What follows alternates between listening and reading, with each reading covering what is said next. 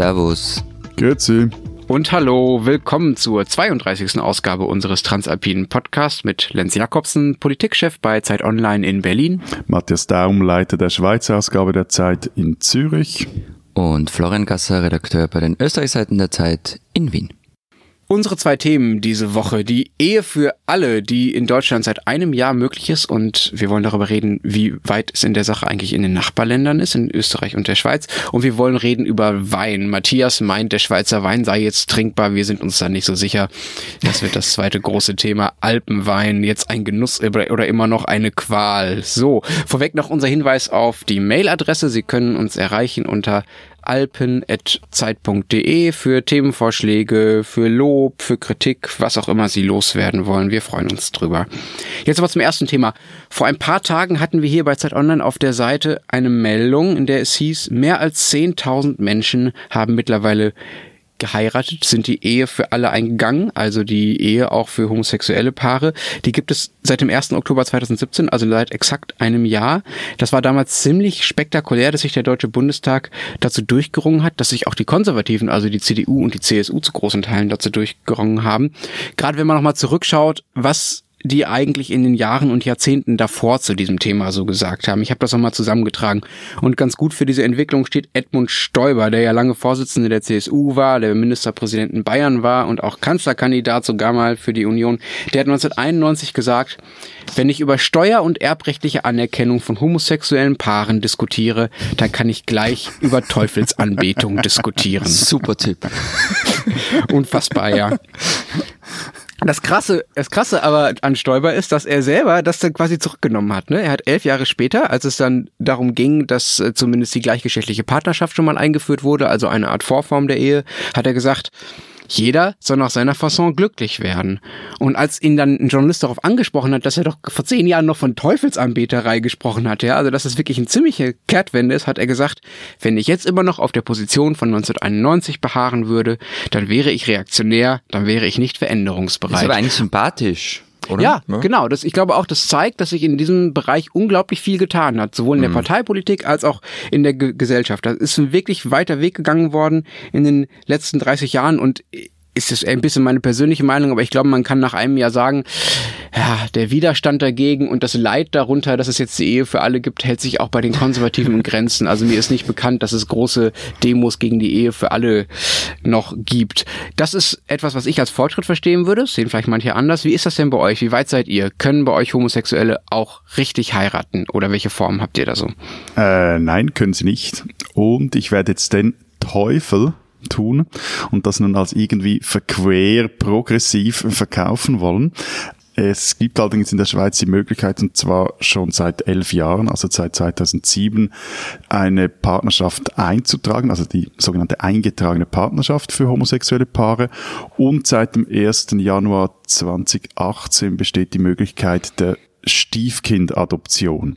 Also der, der eine Partner kann das Kind des anderen Partners oder der anderen Partnerin adoptieren. Zudem ist zurzeit eine parlamentarische Initiative hängig, die eine Ehe für alle fordert. Und im nächsten Frühjahr, wenn da alles so läuft wie geplant, soll eine entsprechende Vorlage von der Verwaltung ausgearbeitet sein und anschließend ins Parlament kommen. Wie es aussieht, wird man das so schrittweise einführen, weil es gewisse strittige Punkte noch gibt und die will man da rauslassen, unter anderem auch die normale Adoption von Kindern, damit möglichst schnell e-, eine Form der Ehe für alle eingeführt werden kann. Okay, aber den Willen dazu gibt's, das ist ja schon mal was den, den gibt's und ähm, ich kann mir nachher noch darüber sprechen. Ich sehe jetzt auch nicht so eine, einen geballten oder, oder einen organisierten Widerstand dagegen. Ich glaube, der ist eher, mhm. dass es so lange dauert in der Schweiz, hat andere Gründe. Vielleicht kommen wir später da noch zu. Wie weit seid ihr in Österreich? Nicht sehr weit? Äh, also, es ist ein bisschen ähnlich wie in der Schweiz. Ist, also gleichgeschlechtliche Paare haben die Möglichkeit einer eingetragenen Partnerschaft, noch nicht sehr lang, seit 2010. Der Verfassungsgerichtshof hat im vergangenen Jahr beanstandet, dass die Ehe geöffnet werden muss. Also dass diese Unterscheidung zwischen gleichgeschlechtlichen Paaren und nicht gleichgeschlechtlichen Paaren verfassungswidrig sei. Und der Justizminister, also der jetzige ÖVP-Justizminister, hat gesagt, es wird auch umgesetzt und gleichzeitig die eingetragene Partnerschaft auch für alle dann geöffnet und die Ehe für alle geöffnet. Und der Verfassungsgerichtshof hat eine Frist gesetzt bis 31. Dezember 2018 und eigentlich gingen alle davon aus, dass das kommt. Aber dann gibt es noch die FPÖ den blauen Teil der derzeitigen Regierung. Wir sprechen immer wieder von denen, die sind ja bekannt antizyklisch, vor allem wenn es um Gesellschaftspolitik geht. Und denen schwebt nun Folgendes vor. Die Ehe soll sachlich privilegiert werden und nur noch jenen erlaubt sein, die Kinder zeugen wollen und können. Ja, aber, aber, aber, aber, aber Florian, wie, wie stellt sich das die FPÖ vor? Also heißt das, dass man in Österreich nun, wenn ich jetzt heiraten will, einen Fertilitätstest bestehen muss, um überhaupt einen Termin beim Standesamt zu bekommen? Oder es klingt irgendwie so, als ob ich euch verarschen will, gell? aber das ist, das haben ja. die wirklich gesagt, also nicht mit dem Fertilitätstest und ich habe keine Ahnung, wie sie sich das vorstellen. Ja, aber was passiert zum Beispiel jetzt? Nehmen wir an, es läuft während einer Schwangerschaft etwas schief, kann ja vorkommen. Wird einem dann die bereits geschlossene Ehe wieder entzogen? Ich weiß es nicht. Und du Und magst es sehr gern. ich weiß es nicht. Und was sagt die FPÖ, wenn ihr lieben Journalisten in Österreich sie fragt? Ja, dass man da irgendwie noch Regelungen finden muss. Ah ja, Okay, also dann kann man ja im Prinzip die Eheurkunde mit dem Geburtsschein des Kindes ausgeben, ne? Das ist ja eigentlich die einzige Lösung. Aber, aber nochmals, sorry, jetzt muss ich da nochmals äh, etwas impertinent sein. Äh, aber gibt es Leute, ich meine jetzt irgendwie nicht Politiker, sondern Anführungszeichen normale Leute, die, die sowas ernst nehmen? Also es ist ja völlig gaga. Was, was soll ich darauf sagen? Florian ist hilflos. Vielleicht zum ersten Mal in der 32. Folge ist es soweit. Er kann nicht mehr erklären, was in seinem Land geschieht. Aber vielleicht könnt ihr ja erklären, wie es überhaupt dazu kommt, dass ihr hinten dran seid im Vergleich zu Deutschland, wenn man das so sagen kann. Und überhaupt muss man auch mal einmal feststellen, davon ausgeht, dass die Öffnung der Ehe für alle etwas ist, was eine Art linearer Fortschritt ist. Ja, also etwas, wo es irgendwie gesamtgesellschaftlich irgendwie hingeht. Also wenn man das annimmt und sagt, ihr seid irgendwie hinten dran, warum seid ihr denn hinten dran? Seid ihr einfach konservativer im Familienbild oder seid ihr einfach religiöser als Gesellschaften? Woran liegt das? Ich habe eine interessante Studie des Pew Research Centers gefunden, äh, die untersuchten, die kam in diesem Frühjahr raus, die untersuchten die Frömmigkeit in Europa. Und weniger erstaunlich ist, dass der Kontinent zu jenen Weltgegenden gehört, in denen die Religion am stärksten jetzt an, an Terrain verliert. Spannend fand ich aber, dass sich die Schweiz gemäß dieser Umfrage unter den frommsten Ländern in Europa befindet. Wenn man die Anteile der befragten Menschen zusammenzählt, die sich als praktizierende und nicht praktizierende Christen bezeichnet. Nummer eins ist Portugal, wenig überraschend, dann folgen halt auch wenig überraschend Österreich und Irland, aber bereits auf Rang 6 ist die Schweiz. Und Unterschied zu Österreich, mickrige 5 Prozent anscheinend sei das, also es wurde dann gefragt noch irgendwie, oder in der Schweiz, bei, unter Schweizer Religionsforschern, ja, wie sie sich das erklären würden, weil teilweise auch die Zahlen abweichen von, von offiziellen Schweizer Untersuchen. Das hat mit der verschiedenen Fragesteller zu tun. Und auch die bestätigen, also in der Schweiz ist die Säkularisierung weniger weit fortgeschritten als in anderen europäischen Ländern, zum Beispiel im gottlosen Deutschland. Und eine eine richtige Erklärung dafür haben die Schweizer Wissenschaftler dafür aber nicht. Eine der Thesen lautet, der relativ hohe Katholikenanteil habe eine stabilisierende Wirkung auf die Religiosität. Und ich glaube, da sind wir auch beim Punkt in Österreich. Also in Österreich dominiert ja mehr als in, in euren beiden Ländern die katholische Kirche.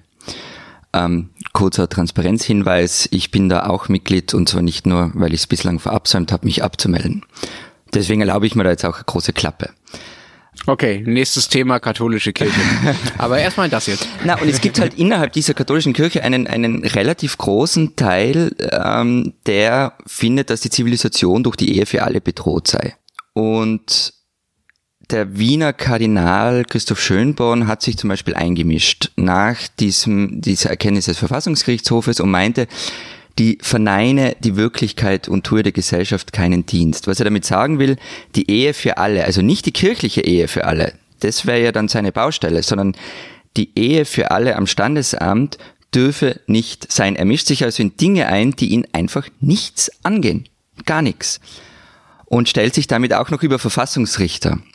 Stellt euch, also nur mal theoretisch, stellt euch mal vor, ein Imam würde sowas sagen. Also da wäre natürlich, was weiß ich, das Abendland bedroht, aber beim katholischen Oberhirten gilt das irgendwie als, als wertvoller Debattenbeitrag. Genau, weil wir im angeblich christlich-jüdischen Abendland ja. wohnen, ne? In dem und das ist ja genau das, was Matthias, du hast das Wort Säkularisierung ja schon eingebracht. Das ist ja genau das, was gemeint ist. Also dass Kirche und Staat eben nicht so getrennt sind, dass sich Kirchenobere nicht äh, nicht mehr trauen, äh, zu, sich in staatliche Dinge einzumischen, sondern dass sie andersrum eben genau meinen, dazu was sagen zu können. Genau das meint das ja. Also der Herrschaftsanspruch geht eben genau. nicht nur in den kirchlichen Bereich. So, ja, okay. Aber wenn wir jetzt, wenn wir wissen sozusagen, ihr seid religiöser und das hat was damit zu tun, Heißt das denn, das kommt trotzdem irgendwann bei euch? Oder glaubt ihr, dass die Beharrungskräfte der Konservativen und der Religiösen so stark sind, dass die Ehe für alle bei euch sich einfach nie durchsetzen wird, trotz Urteilen also, und trotz Parlamentsinitiative und so weiter? Ich gehe schon davon aus, dass, das, dass es kommt und ich gehe nicht davon aus, dass die FPÖ mit dieser Idee irgendwie durchkommt. Und deshalb glaube ich mal, dass es mit Anfang nächsten Jahres soweit sein wird. Wirklich wissen tut man es nicht, aber selbst wenn es nicht passieren sollte mit 1. Jänner 2019, es kommt. Die Frage ist, wie lange es dauert. Wie, wie ich vorhin schon gesagt habe, ich sehe da auch nicht einen äh, relevanten organisierten Widerstand in der Schweiz dagegen. Also irgendwann wird die Ehe für alle in der Schweiz eingeführt, auch wenn das jetzt vermutlich so in einer Salamitaktik geschieht, die aber unter uns auch gar nicht so blöd ist. Äh, gleichzeitig macht es natürlich das Fehlen eines organisierten Widerstands den Kampf dafür auch etwas schwieriger, weil man sich an keinem Feind abarbeiten kann, weil ich meine, so eine, eine, eine Äußerung wie die von Stoiber mit dem Teufelszeug, das ist, die ist natürlich super für die ganze LGBTQ-Bewegung und ihre Sympathisanten. Da kann man sich so richtig auch daran reiben und sich darüber aufregen.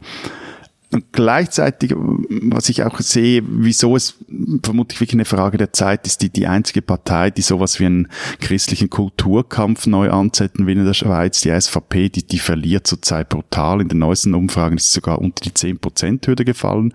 Und die SVP, die teilweise auf diesem Feld ihr äh, Erbe antritt, die, die mag und kann sich nur so halbherzig mit diesen gesellschaftspolitischen Themen profilieren. Aber, und ich glaube, das ist einfach wichtig zu wissen, die Schweiz ist nicht nur ein überdurchschnittlich frommes Land, sondern halt vor allem ein im Kern nach wie vor konservatives Land, ein recht konservatives Land. Daum. Folgendes. Du redest jedes Mal, wenn wir über Dinge reden, die in der Schweiz langsamer passieren, sagst du, das ist Salamitaktik und es wäre sinnvoll, es dauert halt ein wenig länger, aber sag mal, dürfen Frauen jetzt bei euch wählen eigentlich? Wie, wie ist denn da gerade der Stand der Dinge? Noch dürfen sie werden. Nein, äh, seit 1971. Aber viel interessanter in diesem Zusammenhang. Das hat jetzt nur damit man es nochmal laut 1971 hat er gesagt. 1971 genau, fürs Protokoll. Im, Letz-, im, Im, letzten Kanton war es Anfang der 90er Jahre und der wurde dann durch äh, das Bundesgericht auch de facto dazu gezwungen, das Frauenstimmrecht einzuführen. Interessant in diesem Zusammenhang mit der Ehe vor allem ist aber das, das Eherecht, weil bis in die 80er Jahren denn die Frauen in der Schweiz ohne Erlaubnis ihres Ehemanns zum Beispiel keinen Kühlschrank oder ein Auto kaufen konnten. Und gegen das Gesetz war damals ein äh, gewisser Christoph Blocher. Äh, das, das war übrigens in Österreich auch so, aber es wurde irgendwie ein Jahrzehnt früher geändert. Okay, Frauen durften in euren Ländern keine Kühlschränke kaufen, ja, nur um das auch nochmal zu wiederholen. Bis wann ich war glaub, das so? Kühlschränke durften sie in Österreich schon kaufen, aber zum Beispiel durften sie nicht arbeiten gehen ohne Einverständnis des Ehemanns. Das stimmt, das gab es ja. in Deutschland auch. Ich weiß nicht genau bis wann, aber ich glaube, bis in die 60er Jahre durfte der Mann für die Frau kündigen. Genau. Also die Frau genau. hat irgendwo gearbeitet, der Mann konnte hingehen und sagen, nö, ich will jetzt, dass meine Frau zu Hause bleibt und ich kündige hiermit in ihrem Namen. Ja. ja, also eine Art Verfügungsrecht. Okay, aber jetzt sind wir ein bisschen abgekommen von der von der Ehe für alle. Lass uns da nochmal hin zurückkommen. Äh, ich kann mir eigentlich nicht vorstellen, Florian, dass die FPÖ das irgendwie ernsthaft vertreten kann, eine Ehe für alle in ihrer Regierungszeit durchzusetzen, oder? Das wird die ja nicht besonders freuen. Wie gesagt, die FPÖ versucht es auch zu verhindern, aber spannend finde ich, wenn man beim anderen Regierungspartner ein bisschen reinhört, bei der ÖVP. Ähm, da gibt es nämlich schon eine Konfliktlinie, die sich durchzieht. Also der liberaleren, gesellschaftsliberaleren Fraktion, auch Sebastian Kurz, ist das völlig wurscht. Also die okay, würden, aber dem ist ja alles wurscht. Nein, aber insofern. die würden morgen die Ehe für alle einführen und der hat sich auch in kleinem Kreis immer wieder jetzt dafür ausgesprochen, erzählen viele. Also und wenn er darauf angesprochen wird in Interviews, dann eiert er auch herrlich herum. Aber mhm. er hat in dieser Partei, die halt zu gewissen Teilen schon noch eine christliche Partei ist, die, die Opus Dei-Fraktion sitzen, die mitunter in wichtigen äh, Funktionen ist. Und für die ist die Ehe für alle natürlich Teufelszeug. Und die muss aber auch zumindest ein wenig zufriedengestellt werden. In, der Schweiz gibt es äh, jetzt nicht eine, eine, eine offen deklarierte Opus Dei-Fraktion. Ist die wirklich Opus Dei bei euch jetzt? Nur kurz es, gibt, es gibt schon, es gibt schon Leute, die bei Opus Dei sind, ja, ja. Opus Dei ist dieser äh, katholische, die katholische Halbsekte, sehr ja, genau. konservative genau. äh, Abteilung der katholischen Kirche, kann man das so sagen? Ja. ja. Der also Gründer wurde aber heilig gesprochen. Also in der katholischen ja. Kirche. Ja. Also ja, eben okay. interessant ist in der Schweiz, dass es nicht so offen so eine, eine, Hardcore-Antifraktion gibt, aber gleichzeitig äh, schon eben bei gewissen Punkten, man merkt, es gibt da so einen subkutanen Widerstand. Also zum Beispiel ist auch jetzt noch der Unterschied zwischen einer eingetragenen Partnerschaft und einer Ehe, der, der zieht vor allem, oder der, der schlägt zu Buch vor allem bei den erleichterten Einbürgerungen, die man nicht hat, äh, bei einer eingetragenen Partnerschaft und mit einer eingetragenen Partnerschaft oder die Paare haben keinen Zugang zur Fortpflanzungsmedizin und sie sind bei der Hinterlassenenrente schlechter gestellt als Ehepartner. Und vor allem so Fragen, die hat dann auch äh, ethische Felder, wie jetzt zum Beispiel die Fortpflanzungsmedizin betreffen. Da äh, merkt man auch, ist man im politischen Betrieb in der Schweiz sehr zurückhaltend, das jetzt Delgel so einzuführen. Und das wäre dann so eine der Salamischeiben, die erst später dazukommen soll. Diese Österreicherin sollten Sie kennen. Vor 130 Jahren wurde die Sozialdemokratische Partei Österreichs gegründet und sie wurde, obwohl sie von Anfang an viele Frauen in ihren Reihen hatte, stets von Männern geführt. Die Frauen in der Partei mussten ihre Forderungen oft zurückstellen. Im Jahr 1903 erklärte etwa Parteivorsitzender Viktor Adler bei der Frauenkonferenz, man müsse mit dem Wunsch um ein Frauenwahlrecht warten und zuerst das allgemeine Männerwahlrecht erkämpfen. Viele Jahrzehnte später wurden die Männer in der Partei an diesen Verzicht erinnert, als die SPÖ Frauen für eine Quotenregelung in politischen Funktionen eintraten. 130 Jahre hat es nun gedauert, bis eine Frau an der Spitze dieser Partei steht. Selbst die FPÖ war da früher dran. Pamela Rendi-Wagner ist seit einigen Tagen Vorsitzende der österreichischen Sozialdemokratie und ihre Nennung hat auch gleich gezeigt, wie sehr noch immer mit zweierlei Maß gemessen und geurteilt wird. Ob die Doppelbelastung als Partei- und Fraktionschefin nicht zu viel für sie sei, fragten angeblich besorgte Genossen öffentlich. Eine Frage, die ich bei Männern noch nie gehört habe. Eine Tageszeitung kam auf keine bessere Idee, als in einer Karikatur nackt zu zeigen. Die renommierte Ärztin und frühere Spitzenbeamtin Pamela Rendi-Wagner hat keinen einfachen Job übernommen.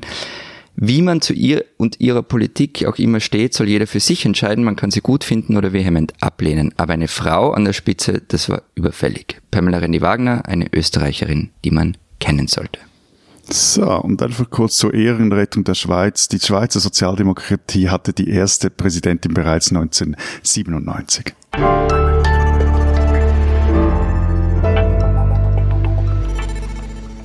Unser zweites Thema Matthias Daum, unser Schweizer Wohlstandsbürger, wollte gerne mit uns über Wein sprechen. Wir lassen uns dann halt darauf ein, weil wir ja immer tun, was der Matthias von uns will und erwarten dann im Gegenzug eine Einladung in seinen großbürgerlichen Züricher Weinkeller zur Verkostung, wenn wir und das da liegen dann da alles Tetrapack-Weine herum. So, also nur damit hier keine Missverständnisse entstehen, zwei Klarstellungen. Erstens, in meinem Keller, der nicht nur mir gehört, sondern mir und meiner Freunde, da lagen vermutlich ein Dutzend, wenn es hochkommt, Flaschen Wein Wein und alle davon wurden uns geschenkt. Und zweitens, der Weintrinker in dieser Runde ist Herr Gasser. Das stimmt. Ähm, ja, das stimmt. Aber immer wenn wir über Essen sprechen. Heute mache ich dich immer wieder mal sprachlos. Ja, ja. Nein, schau, immer wenn wir über Essen sprechen, fühle ich mich wirklich deplatziert. Ähm, und ich war noch nie so weit weg vom Thema wie bei Wein. Selbst wenn ich ihn selber gerne das trinke. Stimmt das doch einfach nicht. Du trinkst Nein, ständig, wenn wir zusammen trinken, trinkst du Wein. Das ist wahr. Ich trinke Wein, aber mir ist dieser Hokuspokus dazu, das darüber reden gehört halt auch dazu. Mir ist es alles egal. Ich bestelle einen Wein. Punkt. Und meistens sogar den Hauswein. Aber du hast jetzt angefangen mit Hokuspokus. Niemand von uns hat was von Hokuspokus gesagt. Das bist jetzt du, der diesen Hokuspokus in das Thema einbringt, Florian. Wir wollten ganz nüchtern darüber reden, welche Weine uns schmecken. Nee, ich meine, dieser Hokuspokus, der ist auch Quatsch, also völlig einverstanden. Und der, der interessiert ja. mich auch überhaupt nicht. Die, die Statistik in der Schweiz, es gibt eine Umfrage, die zeigt... Du hast sicher wieder eine Exportstatistik, oder? Ja, die kommt aber noch, die kommt aber noch, die kommt aber noch. Nee, aber viel lustiger ist, es gibt so, so, so, so Branchenumfragen, in denen die, die, die Leute befragen, welchen Wein kennen sie, welche Marke, welches Anbaugebiet etc. Und die Statistik zeigt, dass dieses nervige Weinblabla der letzten Jahre und Jahrzehnte nicht zu einer höheren Weinkennerschaft in der Bevölkerung geführt hat. Seit 1999 ist nämlich der Anteil der selbst erklärten Weinexperten und Amateure in der Schweiz stabil, liegt bei etwa 20 Prozent. Und unter den restlichen 80 Prozent ist der Anteil jener Befragten gestiegen, die selber sagen, ich verstehe nichts von Wein und das ist mir auch wurscht. Das, das finde ich zum das Beispiel ist mal gesellschaftlicher Fortschritt. Ich finde auch. okay, das eine, das eine ist ja, äh, wie sehr man sich damit auskennt. Und ich finde ehrlich gesagt, auf die Frage zu antworten, ähm, auf die Frage, wenn die Frage gestellt wird, halten Sie sich selbst für einen Weinkenner mit Ja zu antworten, dass das jeder Fünfte in eurem Land tut, finde ich ganz schön viel. Ich kenne die Statistik für Deutschland leider nicht, aber in meinem Freundeskreis würde das vielleicht jeder 50 es ist sagen. Auch, also Weinkenner und Weinamateur, das finde ich fast so einen schöneren Begriff. Ich, äh, Weinamateur. Ein Weinamateur, ja. ja. Ja, klingt so wie Profi-Alkoholiker und Amateur-Alkoholiker. kurz ernsthaft. Ich meine, aufs Thema kam ich halt, weil, weil ich es interessant finde, wie sehr sich das Image des Schweizer Weins geändert hat. Also im, im 19. Jahrhundert schrieb noch äh, Baedeker in seinem Reiseführer über den hiesigen Wein, äh, sei oft ein großer Quell des Ärgers. Und als Winston Churchill 1946 in Zürich seine berühmte Europarede gehalten hat, da habe er sich anscheinend geweigert, den aufgetischten Wein zu trinken.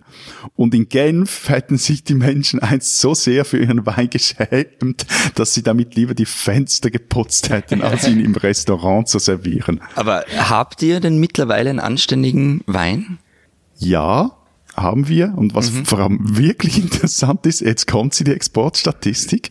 Na bitte. Die Schweiz, die Schweizer saufen den ganzen Schweizer Wein selber weg. In den Export kommt eigentlich nur ein knappes Prozent. Und ich bin in der größten okay, äh, Rebbaugemeinde des Kantons Zürich aufgewachsen und also früher, da hatten wirklich, äh, also da hat niemand, oder ich kannte niemand wirklich, der diesen Wein, der dort angebaut wurde, äh, getrunken hat. Das hat auch damit zu tun, dass das Zeug halt einfach abgenommen wurde von den Branchenorganisationen, hat sehr viel mit Landwirtschaftspolitik zu tun und jetzt sind die Weine wirklich besser geworden, weil die sich eher auch äh, auf dem inländischen Markt behaupten. Aber müssen. sowohl Rot, also in Österreich ist es so, dass Weißwein immer top war schon und Rotwein holt zwar auf, aber da gibt es sicher auch noch Luft nach oben. Okay, aber äh, Matthias, das, was du sagst, ne, dass die Schweizer ihren ganzen Wein selber saufen, ehrlich gesagt, das deutet für mich darauf hin, dass es vielleicht doch nicht so gut bestellt ist um die Qualität dieses Weines und dass es vielleicht eher so ein Phänomen ist, oh, wir Schweizer haben jetzt auch trinkbaren Wein, na dann kaufen wir uns auch mal davon eine Flasche. Mehr so als ironischer oder nicht ironischer Heimatverbundenheit, nee, nee, nee, oder? Ja, aber in dem Moment, also erst in dem Moment, aber wo Leute, die... ja so wenig, oder? Also zum, Österreich macht pro Jahr, also im vergangenen Jahr waren es 250 Millionen Liter Wein. Wie viel war es in der Schweiz nochmal? Es war, also 2016 waren es 108 Millionen Liter ja. und 2017, das war aber ein schrecklich schlechtes Weinjahr, da produzierten sie lediglich äh, 79 Millionen Liter. Hm. Und das, also das hängt vor allem mit dem zusammen, da wird einfach nicht so viel produziert, wie gesoffen wird und darum äh, geht das dann im Inland weg und muss irgendwo durch gar nicht exportiert werden. Es gibt gewisse... er wäre halt wahrscheinlich extrem teuer. Ja, genau, das wollte ich vielleicht sagen. Es gibt Spitzenproduzenten für Top-Weine, die ihre Weine auch ins Ausland äh, exportieren. Aber wie ist es mit dem äh, Pro-Kopf-Konsum? Also in Österreich geht er nämlich interessanterweise zurück, obwohl wir ständig Wein trinken. Ähm, also vergangenes Jahr waren es angeblich 26,9 Liter pro Österreicher. Das sind 3,3 Prozent weniger als im Jahr davor. Und aber das Interessante daran ist, laut der Österreich Weinmarketing GmbH, die haben da so eine Aussendung dazu gemacht, ist es nicht, weil der Durchschnittsösterreicher weniger wegbechert, sondern weil die Bevölkerungszahl in Österreich durch die Zuwanderung wenig weinaffiner Menschen deutlich zunimmt. Womit wir wieder mal beim Untergang des Abendlandes wären. ja. In der Schweiz sind es äh, laut Statistik immer noch gut 33 Liter pro Kopf. Also ihr trinkt mehr ordentlich. Wein als wir.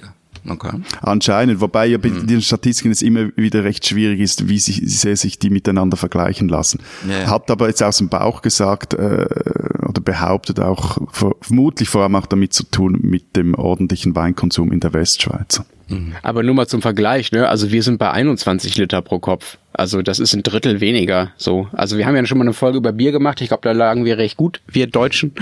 Aber äh, beim Weinkonsum sind wir ordentlich hinten und das finde ich schon ein bisschen überraschend, weil wir ja mit Riesling und ein paar anderen Weinen äh, und Angau Anbaugebieten im, am Rhein und an der Mosel und so ja schon eine gewisse Tradition haben, auch eine Exporttradition übrigens. Und dass wir da irgendwie noch so weit hinten sind, ist irgendwie schon krass, finde ich. Was, was seid ihr für ein grauenhaft nüchternes Land, Lenz? Wir sind sowas von Glaubt überhaupt nicht nicht mehr an Gott und trinkt nicht mehr ordentlich Wein. Ich Also, glaube, beim Schnapskonsum liegen wir ganz gut. Also da machen wir dann wieder einiges wett. Aber wir können ja auch mal eine Folge über Alkoholismus in unseren Ländern machen. Nachdem wir jetzt schon über Bier und über Wein geredet haben. Was ich äh, am, am Wein am ehesten bemerkenswert finde in Deutschland, abgesehen davon, dass hier natürlich auch die Ernten besser werden, weil es wärmer wird einfach. Also ist, äh, der Riesling sprießt auch, im letzten Jahr nicht, aber im vorletzten Jahr auch äh, ist, ist der ähm, Absatz auch relativ in die Höhe gegangen. Aber was ich viel bemerkenswerter finde, ist so eine Art, na, wie soll man das nennen, so eine Hipsterisierung von Weintrinken. Also dieses ganze Bohai drumherum, das gibt es nicht mehr oder ich nehme es zu, zumindest weniger wahr. Also diese edlen Weinproben, wo man irgendwo hinspucken muss, das Zeug, was man getrunken hat und äh, die ganzen Begriffe kennen muss, um so zu tun, als würde man sich auskennen und zu den sogenannten Weinexperten zu gelten, wie das ja jeder fünfte Schweizer offenbar ist. Ähm, was es aber gibt, sind so Hipster-Weinläden. Also ich war hier in Kreuzberg letztens in einem Laden, der heißt Suff. So hätte, glaube ich, vor zehn Jahren kein Weinladen geheißen. So. Der unterscheidet sich im Inneren vielleicht von der Einrichtung ein bisschen, aber die Weine schmecken natürlich ehrlich gesagt auch nicht anders als in irgendeinem anderen Laden. Die Etikette sind ein bisschen schicker. Ich war mal in St. Pauli in einem Laden, das war auch so ein komischer Hipster-Weinladen. Und da hat mir der Verkäufer so einen Wein angedreht von so einem 23-jährigen Amerikaner, der irgendwie jedes Jahr auf einem anderen Weinberg irgendwo auf der Welt sich irgendeinen besonderen Wein zieht und davon dann nur 50 Flaschen herstellt und ihn die gekauft. verkauft. Also ja, und ich habe ihn gekauft und der war auch ganz gut. Er war tatsächlich das auch ist das, finde ich, das Schöne an Lenz. Er kann sich so grauenhaft über all dieses Hipster-Zeug aufregen, aber, Aber ich am Schluss trotzdem. er trotzdem drauf rein. Das ist Empathie, Freunde. Jeden Scheiß mitmachen und dann feststellen, dass es Scheiß ist. Nein, im Ernst, das war, also das war, das war ganz lecker und ich finde es ehrlich gesagt auch okay, wenn die Weinflaschen nicht mehr so aussehen wie vor 50 Jahren, sondern sich halt mal irgendwelche modernen Grafikdesigner überlegen, wie so eine Flasche aussehen kann, die man dann mal Freunden mitbringt zum Abendessen oder so. Das ist doch wirklich okay. Also warum sollte sich das nicht auch modernisieren? Das ist mir lieber als dieses ganze Auskennertum, über das wir am Anfang gesprochen haben, ehrlich gesagt. Ja, aber diese Hipsterisierung des Weins, die hält tatsächlich auch schon in Wien langsam Einzug und das ist total furchtbar, weil eigentlich ist, ist Wein in Wien ja so eine Art Grundnahrungsmittel.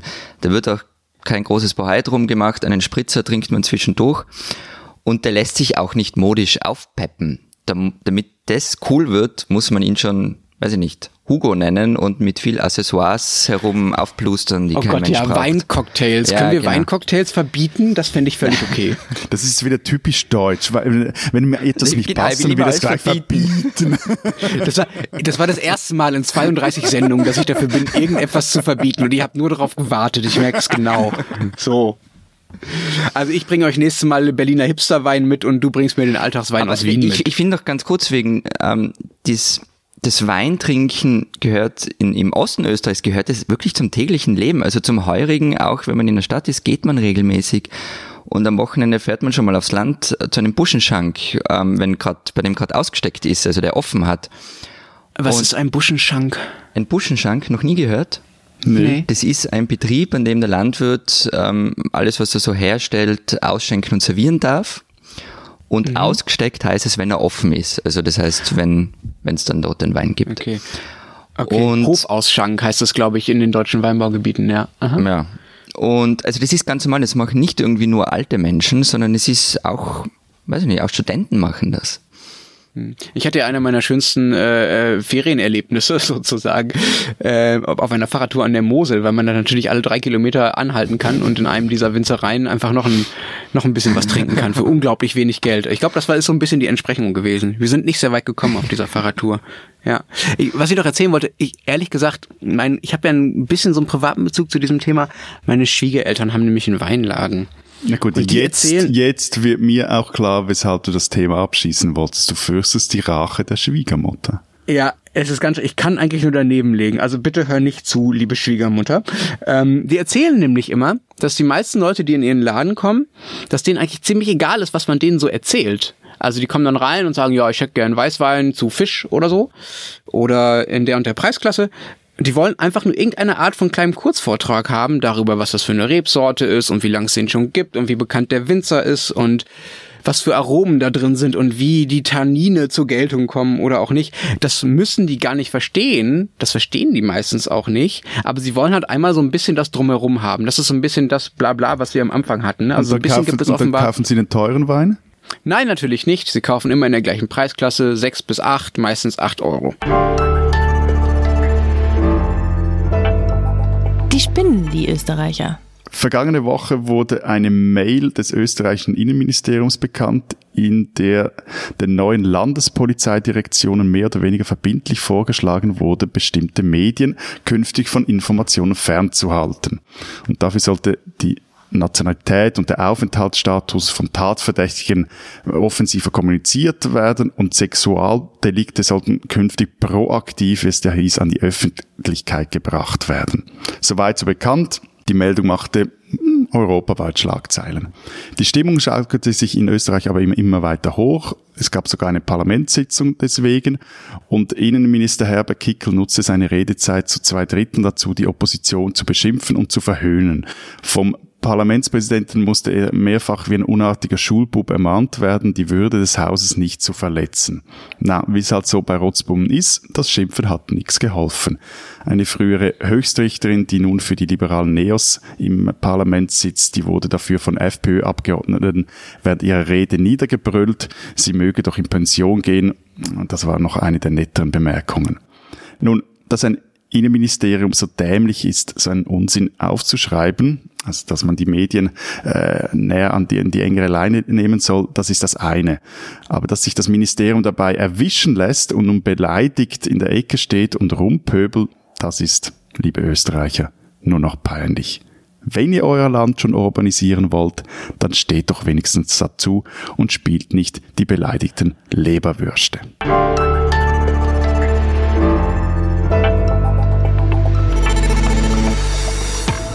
Das war's diese Woche bei der 32. Folge von Servus Grüezi Hallo. Wir hoffen, Sie sind auch nächste Woche wieder dabei. Sie können jetzt leider nicht sehen, wie Herr Daum und Herr Gasser äh, noch Kämpfe austragen wollen nach dieser sehr äh, intensiven und konfliktreichen Sendung. Also, äh, bis nächste Woche haben wir uns wieder vertragen. Äh, schalten Sie auch dann wieder ein. Bis dahin sagen wir Man bringe den Spritzwein. Ciao. und Prost.